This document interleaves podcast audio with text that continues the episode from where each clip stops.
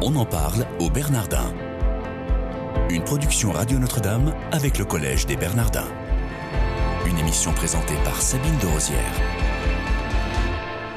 Bienvenue si vous nous rejoignez, on en parle au Bernardin, votre quotidienne. J'ai le plaisir de recevoir aujourd'hui pour vous Michel de Virville. Bonjour monsieur. Bonjour à tous. Vous êtes euh, directeur honoraire du Collège des Bernardins, membre fondateur du Forum des Bernardins et vous avez été membre euh, de la commission Attali en 2007-2008, euh, conseiller maître à la Cour des comptes jusqu'en 2014. Vous avez été avant cela DRH chez Renault et les 5 et 6 novembre prochains, vous participez à un événement qui est co-organisé avec avec le Louvre autour de l'exposition Le 21e siècle sera spirituel ou ne sera pas La fameuse phrase de M. Malraux.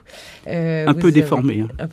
Est-ce que c'est spirituel Alors que Malraux disait religieux. Religieux, exactement. Ou on lui a fait dire, on ne sait pas. Euh, vous avez écrit dernièrement, en 2013, Agir pour la confiance, choix, un investissement. C'était un ouvrage collectif paru chez euh, Desclés de Brouwer. Vous avez donc été le, le premier directeur des Bernardins. Comment est-ce que vous observez son évolution depuis que vous êtes parti? Bah, Les Bernardins, c'est une faculté de théologie, mais c'est une faculté de théologie qui s'enracine dans un, un endroit où euh, un espace de liberté pour euh, le débat de tous ceux qui s'intéressent à notre avenir en tant que comme en France euh, et puis plus largement dans ce, monde qui est en train de se globaliser. donc c'est d'arriver à faire la tension, la, la nourriture réciproque entre, le, entre la théologie et puis la culture. Et de ce point de vue-là, évidemment, avoir été euh, pendant presque six ans euh, le directeur du collège au moment de son ouverture, ça a été une expérience formidable. Après une vie professionnelle euh, qui était riche en expériences de toutes sortes, c'est une façon de rendre à la théologie et puis aussi à la réflexion civile un petit peu de ce que mon expérience professionnelle m'a averti. Est-ce que vous y avez vu une évolution? Vous êtes quand même encore euh, directeur honoraire du collège, donc vous y avez encore euh, un, grand pied. Et donc, est-ce qu'il y a une évolution particulière qui a eu lieu ou pas? Bah, Il y a une évolution considérable. C'est que quand on a démarré le collège, bon, la faculté de théologie, l'école cathédrale, c'était des réalités existantes. Le... Très vite, on a réussi à engager un débat les mardis des Bernardins, tous les mardis soirs. Euh, assez vite, on a réussi à développer une activité artistique, en particulier musicale, mais évidemment la recherche, le travail euh, avec euh, tous ceux qui acceptent de dialoguer avec nous, qui sont chrétiens, non chrétiens, humanistes. Ce travail-là, il s'est construit petit à petit. Et, là, aujourd'hui, il continue à se construire et on, a encore, euh, on est encore très loin du potentiel de, de, cet outil. Alors, vous avez, euh, je l'ai dit en, début d'émission, vous, vous, avez fondé le Forum des Bernardins. Est-ce que vous pouvez nous dire quelle a été votre intuition à la base? Oui, c'est une double intuition. La première, c'est quand on veut faire euh, tourner quelque chose comme le collège, on fait appel à ceux qu'on trouve les meilleurs dans tous les domaines pour venir nous parler. Donc les, intellectuels les plus compétents, les gens les plus engagés dans l'action. Et on, on, leur demande des choses. Et on ne leur offre pas un endroit où travailler. Et donc, première idée, le Forum des Bernardins, c'est pour ces VIP, vedettes, experts dans tous les domaines, c'est de leur dire, si vous voulez, prendre le temps de réfléchir. Vous, vous avez un endroit qui s'adresse à vous où vous pouvez vous-même travailler et pas seulement donner, mais Donc recevoir. Un lieu physique, ils peuvent, ils peuvent aller physiquement au Bernardin. C'est une réunion mensuelle, un soir mensuel où ils peuvent venir. Et puis la deuxième idée, c'est il n'y a pas que les intellectuels qui peuvent réfléchir. Les gens qui sont dans l'action, ils ont des choses à dire.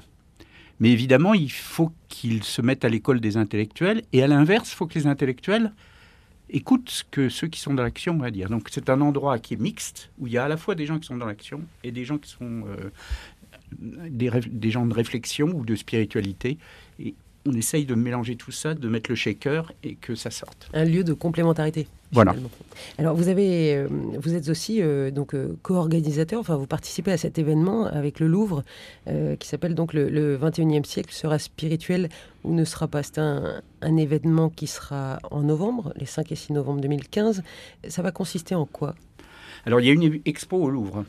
Donc c'est des œuvres d'art, évidemment. ces œuvres d'art, elles ont été rassemblées autour d'un livre de Jacques Attali, qui est Brève histoire de l'avenir. C'est donc un peu de la prospective. Qu'est-ce que va donner l'humanité dans les 100, 200 ans qui viennent?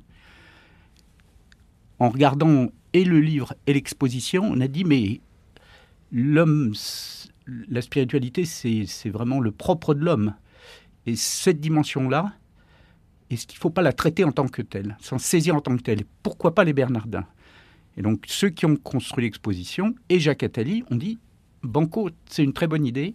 On fait un colloque au Bernardin en parallèle avec l'exposition. Et on a pris le titre, euh, le, le, 21e siècle, spirituel ne sera pas, etc. Et on voudrait que puissent se croiser les religions, les humanistes, et autour de qu'est-ce qu'on veut dire par spiritualité, c'est pas simplement des choses qui sont incarnées, désincarnées, c'est aussi des choses qui touchent les grands enjeux de l'humanité. Mais les religions ont des responsabilités. Donc on veut faire parler les religions pour qu'elles expriment leurs responsabilités, pas comme propriétaires de la spiritualité, mais comme un vecteur indispensable pour que la spiritualité vive. Alors, est-ce que vous allez être écouté par un parterre de politiques, de grands penseurs de... La, vous avez tout à fait raison. On a deux problèmes à résoudre. Il faut qu'on ait des gens qui puissent parler et dire des choses fortes sur le sujet. Et il faut construire le public. Le public, c'est le plus important au Bernardin. J'ai toujours dit, tous les événements des Bernardins, le plus important, c'est le public. Et on va mettre un public d'enfer. Espérons-le pour, euh, pour le spirituel, en tout cas c'est important.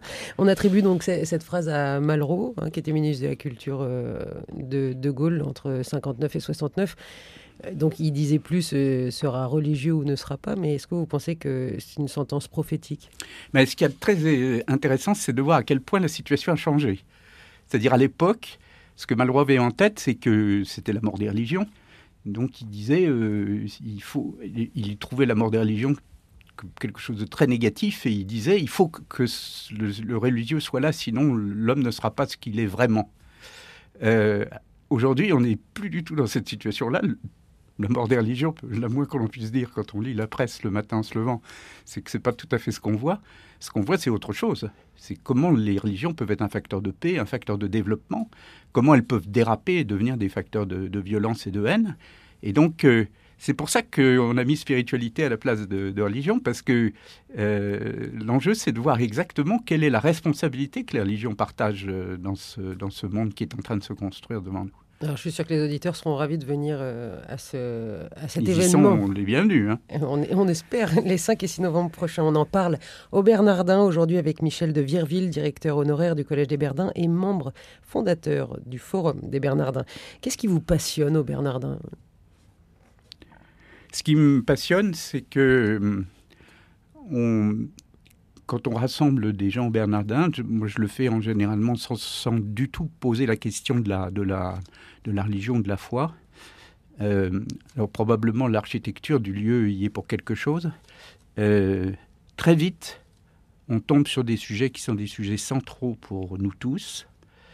Et c'est à la fois un lieu de, de liberté et un lieu d'évangélisation, les Bernardins. C'est une de mes paroisses.